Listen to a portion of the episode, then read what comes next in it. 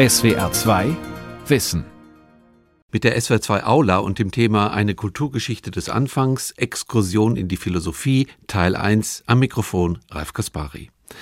Es gibt viele Zitate, die die Bedeutung des Anfangs beschreiben oder umschreiben. Sie stammen von Philosophen, Politikern, Autoren, Künstlern und Physikern und sie zeigen, welche Rolle das Prinzip des Anfangs, des Anfangens in der europäischen Kultur bis heute spielt.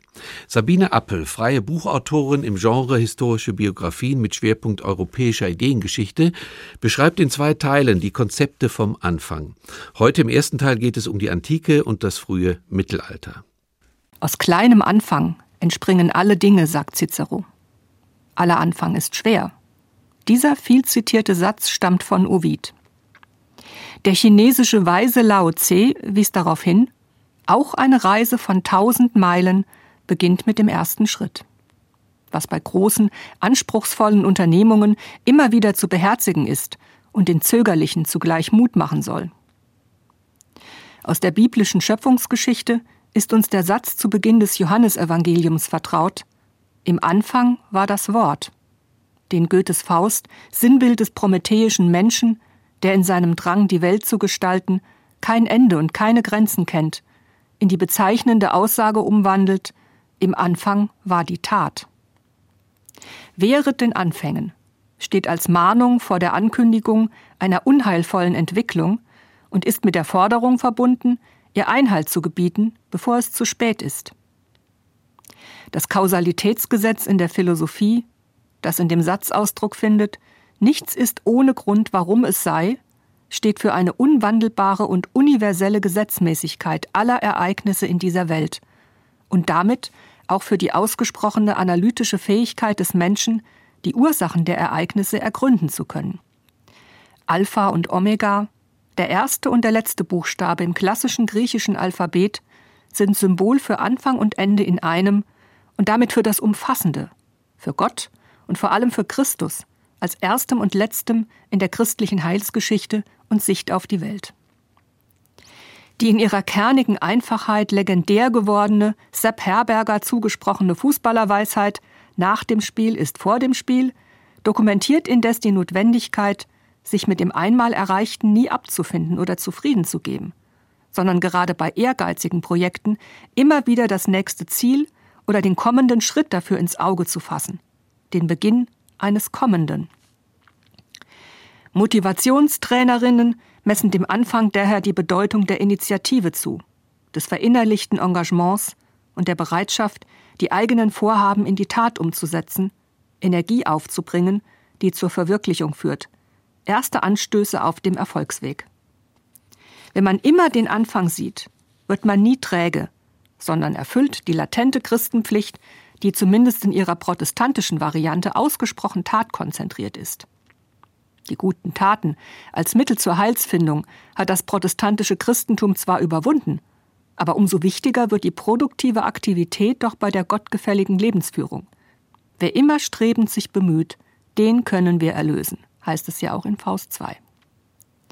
Jedem Anfang wohnt ein Zauber inne. Dieses schöne Zitat Hermann Hesses plädiert für den Neuanfang, da er doch schließlich ins Unbetretene führt, auf ein gänzlich freies Terrain, auf dem in diesem Sinne noch niemand gewesen ist, auf dem man gestalten kann. Im Zauber des Anfangs steht eine neue Lebensepoche oder der Beginn einer Liebesgeschichte. Im Zeichen des Anfangs schreibe ich eine neue Geschichte auf unverwechselbare, nie dagewesene Weise. Aber das können auch Staaten oder menschliche Gemeinschaften tun. Kulturen, Interessengruppen, Familien, künstlerische Vereinigungen, politische Initiativen, Umweltverbände, Generationen oder die Weltgemeinschaft als Ganzes, indem sie zum Beispiel bei einem wichtigen Thema ein Umdenken einleitet. Wer den Anfang sieht, sieht nach vorne. Soweit ist die positive Konnotation schon in der Wortbedeutung gegeben. Der Anfang einer Erzählung, eines Romans, eines Films ist entscheidend für die Durchführung einer Handlung und für die Setzung des Themas. Für die Erzählstruktur, die Motivik, die Atmosphäre und personellen Konstellationen. Für Autorinnen und Autoren ist der Anfang eines Buches und sind sogar die ersten Zeilen deshalb entscheidend, weil ihre Leserinnen und Leser gewöhnlich von vorne anfangen und das Buch wieder weglegen, wenn der Anfang sie nicht anzusprechen vermag oder misslungen ist aus ihrer Sicht. Wie schwierig der Anfang oft ist und dass der Fortgang dann häufig vergleichsweise einfach wird, wenn man sich nur einmal überwunden hat, den Anfang zu machen, zeigen erstaunlich viele menschliche und auch alltägliche Unternehmungen, ganz gewiss aber das Schreiben eines Buches, einer Abhandlung, einer Examensarbeit, einer Rede oder was auch immer. Das lässt sich auch philosophisch ausdeuten, in dem Sinne nämlich, dass das Kontinuum, einmal in Gang gesetzt, eine gewisse Eigendynamik besitzt und befördert, einen intrinsischen Lauf, einen Fluss, während der Beginn oder auch das Setzen von Zäsuren wesensmäßig ohne Anknüpfung ist. Der Anfang des Lebens steht für die Chancen und Möglichkeiten einer Biografie, die ein offenes Buch ist mit leeren Seiten, die noch zu füllen sind. Doch auch das lässt sich auf den weiteren Lebensverlauf ausdehnen, und zwar auf alle Wegmarken und Situationen, in denen es einschneidende Veränderungen und Perspektivwechsel gibt. So werden die Anfänge häufig zum Neubeginn. Doch zu diesem gehören auch Abschiede und Überwindungen, da man eben Altes zurücklassen muss. Lethe, in der griechischen Mythologie die Daimonia der Vergessenheit, Gegenspielerin der Mnemosyne, die die Erinnerung personifiziert, ist namensgleich mit dem Fluss Lethe in der mythologischen Unterwelt, aus dem die Toten tranken, um damit alle Erinnerung an ihr früheres Dasein zu tilgen. Für den Klassiker Goethe war diese Symbolik elementar. Kann doch auch Faust in der Tragödie zweitem Teil nach seinem Erdendrama nur neu beginnen, nachdem er sich bewusst dem Vergessen anheimgab und damit einen inneren Reinigungsprozess möglich machte. Für neue Welterfahrungen und individuelle Wandlungsprozesse. Für einen Neustart, um es in unserer Sprache zu sagen. Vom christlichen Mittelalter reist er dafür bezeichnenderweise zunächst in die Antike zurück. Wie viel Vergessen ist möglich und wie viel Erinnerung nötig, um bei den zahlreichen Neuausrichtungen unseres Lebens oder auch kulturellen Neuorientierungen eine bestmögliche Basis zu haben, damit Dinge anders werden, Irrtümer korrigiert werden können und um Fehlentwicklungen, wie sie aus der Kultur oder dem individuellen Leben erwachsen, wirklich hinter sich zu lassen und damit zu überwinden. Im Mythos geht das oft so. Wenn die Anfänge unheilvoll sind, dann wird nichts wieder gut. Das unter anderem offenbart die Operntetralogie Der Ring des Nibelungen von Richard Wagner, die in der Ringsymbolik noch einmal eine besondere Bedeutung im Sinne einer verhängnisvollen Wiederkehr transportiert. Es knüpft sich die Frage daran, wie wir auf die tiefenpsychologisch ausgedeutete Wiederholung einer alten Verletzung oder zivilisatorischen Wunde verzichten lernen um uns gewissermaßen neu zu erfinden. Während der Mythos im Kern fatalistisch ist, sucht die moderne Psychologie nach Wegen und Auswegen psychologischer Überwindung mit mehr oder weniger großem Erfolg. Auf die Anfänge kommt es an, wirkliche Neuanfänge, die wir als Menschen immer wieder neu initiieren, damit alles besser wird als bisher. Das impliziert eine neue Unschuld, unbeschriebene, offene Seiten im Buch der Möglichkeiten und Chancen. Aber vor allem auch die Bereitschaft dazu, Hemmendes, Hinderliches beiseite zu lassen, Vergangenheit als überwunden in den Fundus zu geben, damit sie die Gegenwart nicht mehr belastet. Wir stellen unser Leben oder unsere Kultur auf Reset. Ist das möglich oder auch lediglich denkbar? Und plötzlich weißt du, sagte der Mystiker Meister Eckhart, es ist Zeit, etwas Neues zu beginnen und dem Zauber des Anfangs zu vertrauen.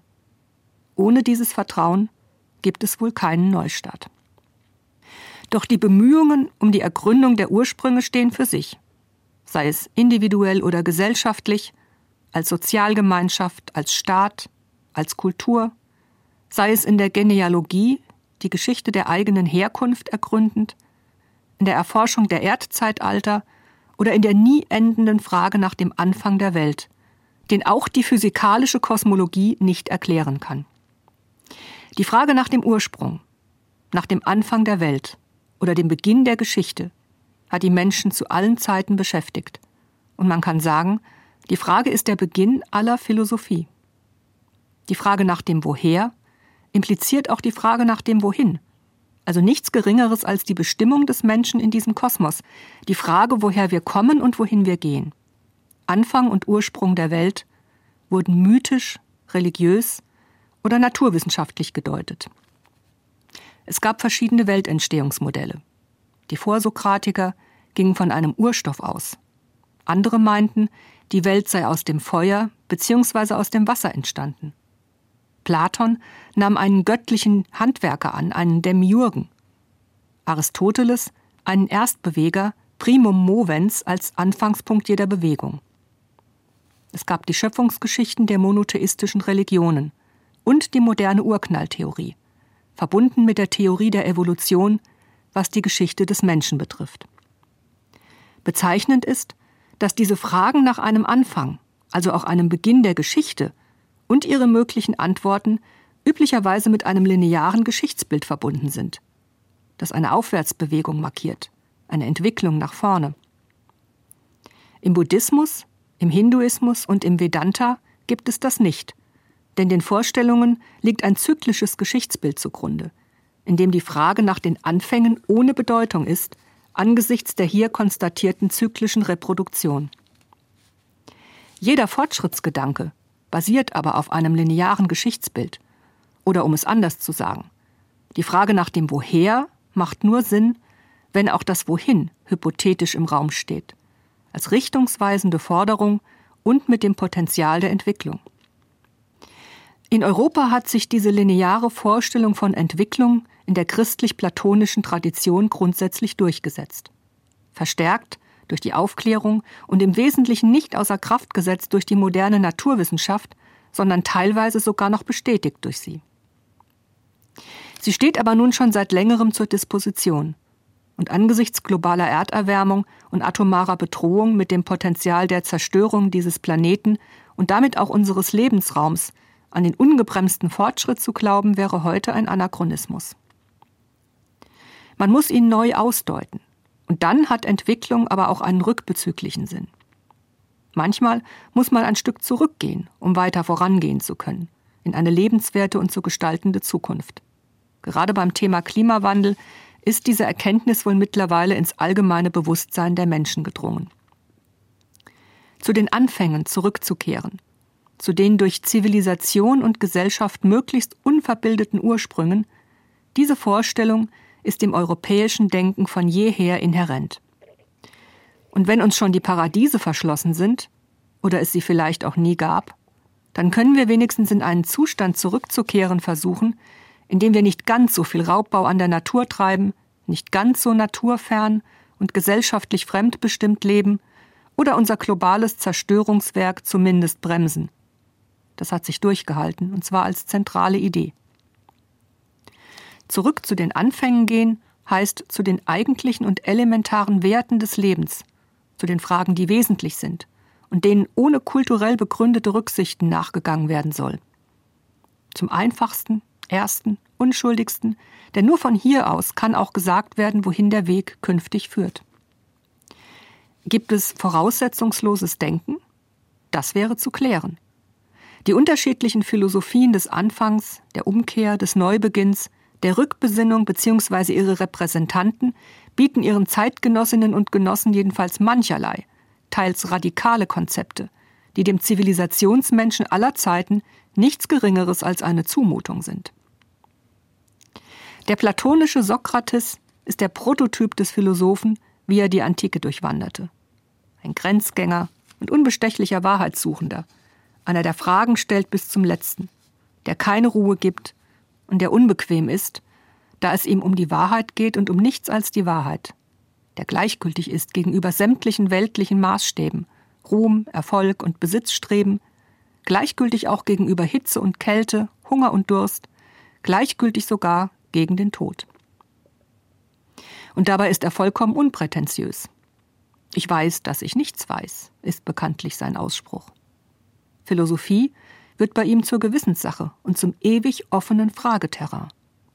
Einer wie er verspricht keine Sicherheiten und er gibt keine endgültigen Antworten, da die Frage in seiner Art des dialogischen Philosophierens eigentlich im Mittelpunkt des forschenden Erkennens und aber auch der Selbstprüfung steht. mit der er sein Gesprächsgegenüber jedes Mal konfrontiert. Durch sein allgegenwärtiges Prinzip des Zweifelns transzendiert er alle nur vordergründigen Wahrheiten und entlarvt die Vorurteile, die konventionellen Anteile in vielen Aussagen oder Urteilen, die eventuell gesellschaftlich anerkannt sind, die man aber nicht selbst überprüft hat. Fragen wie was ist Tapferkeit? Oder was ist das Gute? Oder auch wer oder was ist das Volk, Demos, beschwören unmittelbar eine ganze Reihe mehr oder weniger bekannter Antworten und Definitionen herauf.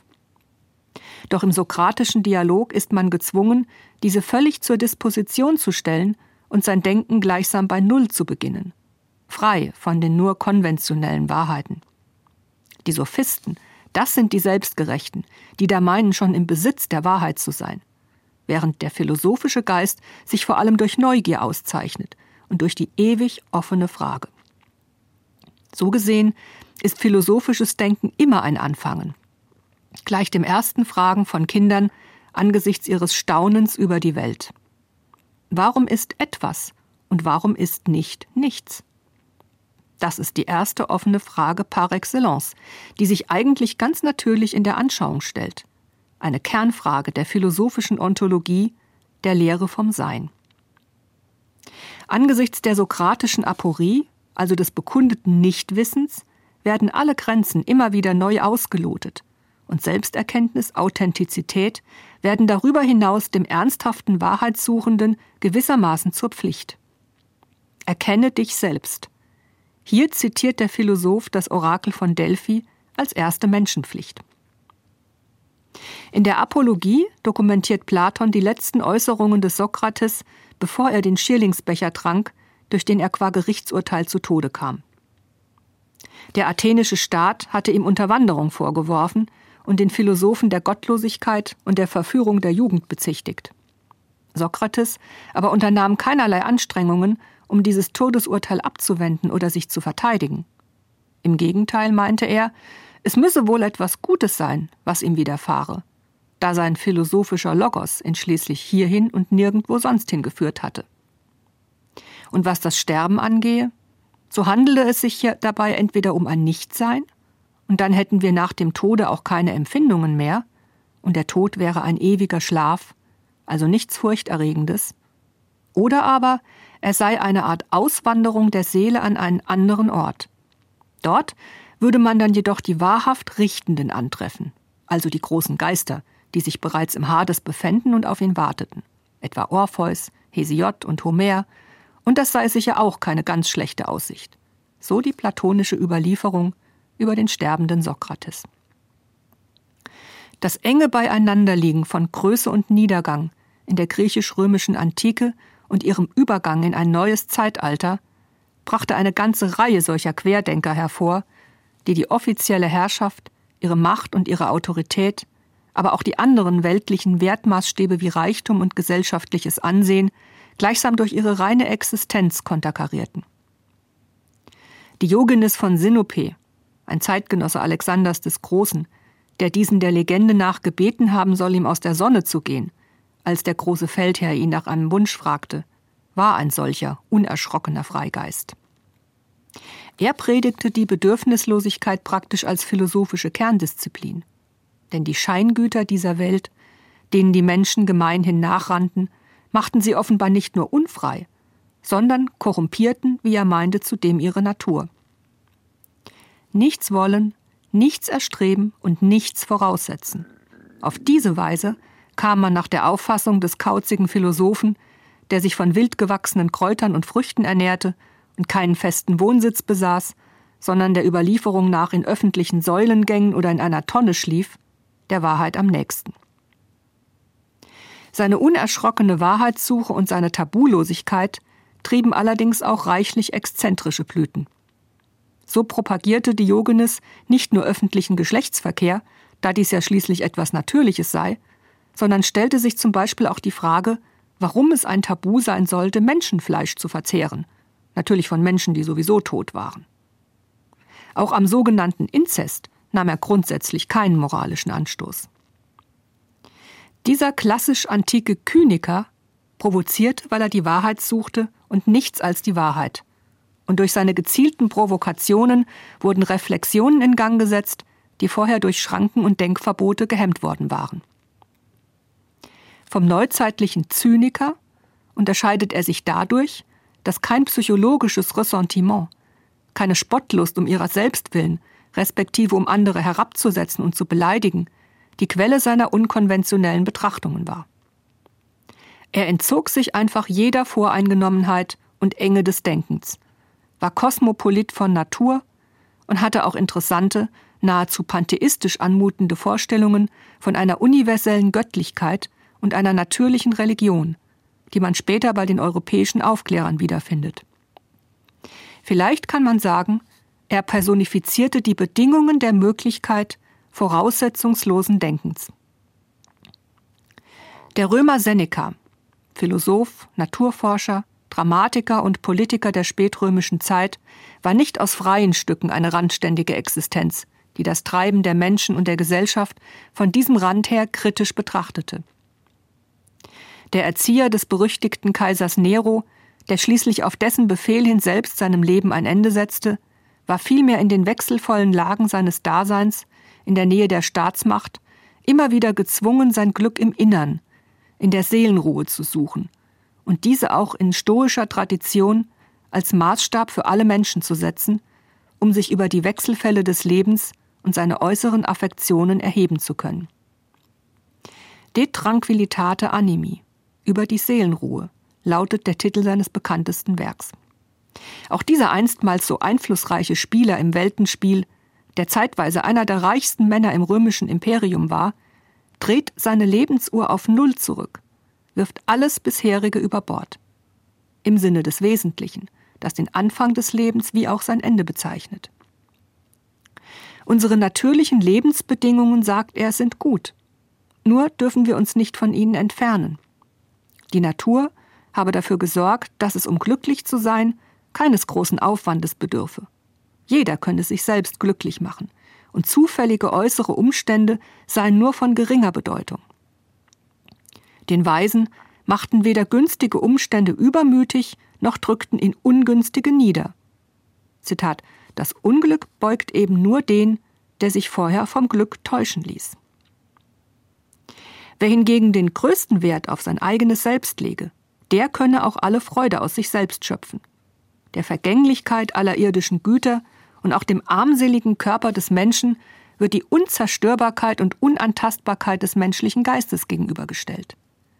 Ehrfurchtgebietend sei dieser und nichts Geringeres als mit den Göttern verwandt. Das ist Platonismus, wie er sich im Primat des menschlichen Geistes und damit auch in der Ausnahmestellung des Menschen im Kosmos in der christlichen Tradition fortsetzen wird. Die Umkehr der in Sünde verstrickten und auf Irrwegen befindlichen Menschheit, die Jesus von Nazareth fordert, wird im Laufe der Geschichte des Christentums immer wieder einmal von seinen erklärten Nachfolgern neu formuliert und als Forderung ausgesprochen. Dass diese Menschheit eben gerade nicht Jesu Beispiel folge, sondern nach wie vor in Sünde verstrickt dem Fleische lebe, dem Mammon und den Begierden, keine tätige Nächstenliebe zeige, die Schöpfung nicht achte und nicht bewahre und auch keine alltäglichen Beispiele der Selbstüberwindung dokumentiere, um den Stachel der Eigenliebe zu brechen, sondern stolz, ruhmsüchtig, hoffärtig und was nicht noch alles sei, jedenfalls weit entfernt von den Vorgaben des Messias, diese Erkenntnis ist die Grundlage von Erneuerungsbestrebungen, wie sie auch Franz von Assisi hegte, der Gründer des Franziskanerordens. Er war der Sohn eines wohlhabenden Tuchhändlers, 1181 oder 82 im italienischen Assisi geboren, der zum Kaufmann bestimmt war und der sich auch als tapferer Ritter bewährte. Als er sich in noch jungen Jahren entschloss, allen weltlichen Gütern zu entsagen und seinen auf dem Armutsgelübde basierenden Orden zu gründen, verstand er diese Imitatio Christi auch als Rückkehr zu den christlichen Ursprüngen, zu der er seine Anhängerschaft animierte. In seinem kurz vor dem Tode entstandenen Sonnenhymnus kommt die ganze Kraft einer Hoffnung und eines Anfangs im nachgelebten Glauben zum Ausdruck. In diesem Hymnus preist Franziskus die Liebe zu allem Lebendigen, die nur gedeihen und Früchte tragen kann, wenn man die Disharmonien der Lebenswelt nicht einfach hinnimmt, sondern durch eigenes Vorleben transzendiert. Es ist ein Gesang auf die Schöpfung, auf Mutter Erde, Bruder Sonne und Schwester Mond nach den Genera der italienischen Sprache, auf die Sterne am Himmel, auf Wasser, Feuer und Wind, und auch der Tod, der als Schwester bezeichnet wird, bedeutet kein Ende, sondern den Anfang zu neuem Leben im christlichen Sinn. Die göttliche Schöpfung, die ja den Anfang überhaupt bezeichnet, den Anfang der Welt, steht hier durchaus als Gleichnis für die Erneuerung des inneren Menschen, des alten Adam, die damit eine Neuschöpfung seiner sündhaften Menschennatur möglich macht, also einen neuen Beginn. Es war nicht selbstverständlich, dass die Erbsünde, die so prägend geworden ist für die Geschichte des Christentums, da sie den paradiesischen Anfang des Menschengeschlechts gleichsam verdunkelte und die Menschen für immer mit der Sünde und dem Gebrechen, einer grundsätzlich fehlerhaften Natur identifizierte, Einzug hielt in die christliche Lehre. Das ist durch den Kirchenvater Augustinus in Umlauf gekommen und konstitutiv geworden. Aber andere Zeitgenossen, etwa der britische Mönch Pelagius, der gleichzeitig mit Augustinus in Nordafrika wirkte, nachdem die Goten im Jahre 410 Rom erobert hatten, wiesen eine solche Erbsündenlehre zurück. Pelagius lehnte es ab, die Sündhaftigkeit und Sterblichkeit aller Menschen auf die Sünde Adams zurückzuführen, wonach es den Menschen grundsätzlich unmöglich sei, ohne Sünde zu leben. Seiner Meinung nach hatte Adam bzw. Eva lediglich ein schlechtes Beispiel gegeben, das die Menschen nach ihm aber nicht davon abhalte, ihr Leben an Christus auszurichten und mit Hilfe ihres freien Willens sündlos zu leben. Die Geistesgeschichte hätte bei uns sicherlich eine andere Wendung genommen, wenn sich Pelagius durchgesetzt hätte und nicht Augustinus. Unsere Anfänge in der kulturellen Überlieferung wären besser, verheißungsvoller und hoffnungsfreudiger gewesen und wir hätten uns nicht anderthalb Jahrtausende lang mit dem Gefühl herumschlagen müssen, dass gegen unsere Sünde und Schlechtigkeit kein Kraut gewachsen sei und dass es nur im Jenseits besser werden konnte, nicht hier. Einer negierte die Erbsünde ebenfalls, und das war Jean-Jacques Rousseau. Der Genfer Aufklärer und zugleich Gegenaufklärer geht von ursprünglich guten Anfängen aus in der Zivilisationsgeschichte des Menschen, einem angenommenen glücklichen Urzustand, der im Laufe der Zivilisation und vor allem der diversen Vergesellschaftungsprozesse auf ungünstigste Weise verzerrt worden sei. In seinem Erziehungsroman Emil bringt er es auf den Punkt. Alles, was aus den Händen des Schöpfers kommt, heißt es da, ist gut. Alles entartet unter den Händen der Menschen. Das ist nicht nur theologisch eine Herausforderung, sondern impliziert eine massive Staats- und Gesellschaftskritik, sodass verständlich wird, warum ausgerechnet dieser vordergründig reichlich unpolitische Erziehungsroman über einen Jungen, der so natürlich wie möglich aufwachsen soll und der so behutsam wie möglich in seiner geistigen, seelischen und körperlichen Entwicklung befördert wird, dem Autor derartige Zensurschwierigkeiten bereitete, dass er sogar gezwungen war, das Land zu verlassen. Sowohl das katholische Frankreich als auch die kalvinistische Schweiz. Gute Anfänge, aber ein schlechter Verlauf. Abstieg statt Aufstieg. Die Korrumpierung des an sich guten Menschen durch entartete Gesellschaftsverhältnisse. Diese Auffassung und die damit verbundene Forderung, einen Weg zurückzufinden, um sich dem einstmals harmonischen Urzustand wenigstens anzunähern, wird unser westliches Denken prägen bis auf den heutigen Tag. Wie genuin religiös diese Vorstellung ist, ist wahrscheinlich nur den wenigsten Menschen wirklich bewusst. Das war die SWR2 Aula mit dem Thema Eine Kulturgeschichte des Anfangs, Exkurs in die Philosophie. Sie hörten den ersten Teil. Es war ein Vortrag von Sabine Appel, freie Buchautorin im Genre historische Biografien mit Schwerpunkt europäischer Ideengeschichte. SWR2 Wissen. Manuskripte und weiterführende Informationen zu unserem Podcast und den einzelnen Folgen gibt es unter swr2wissen.de.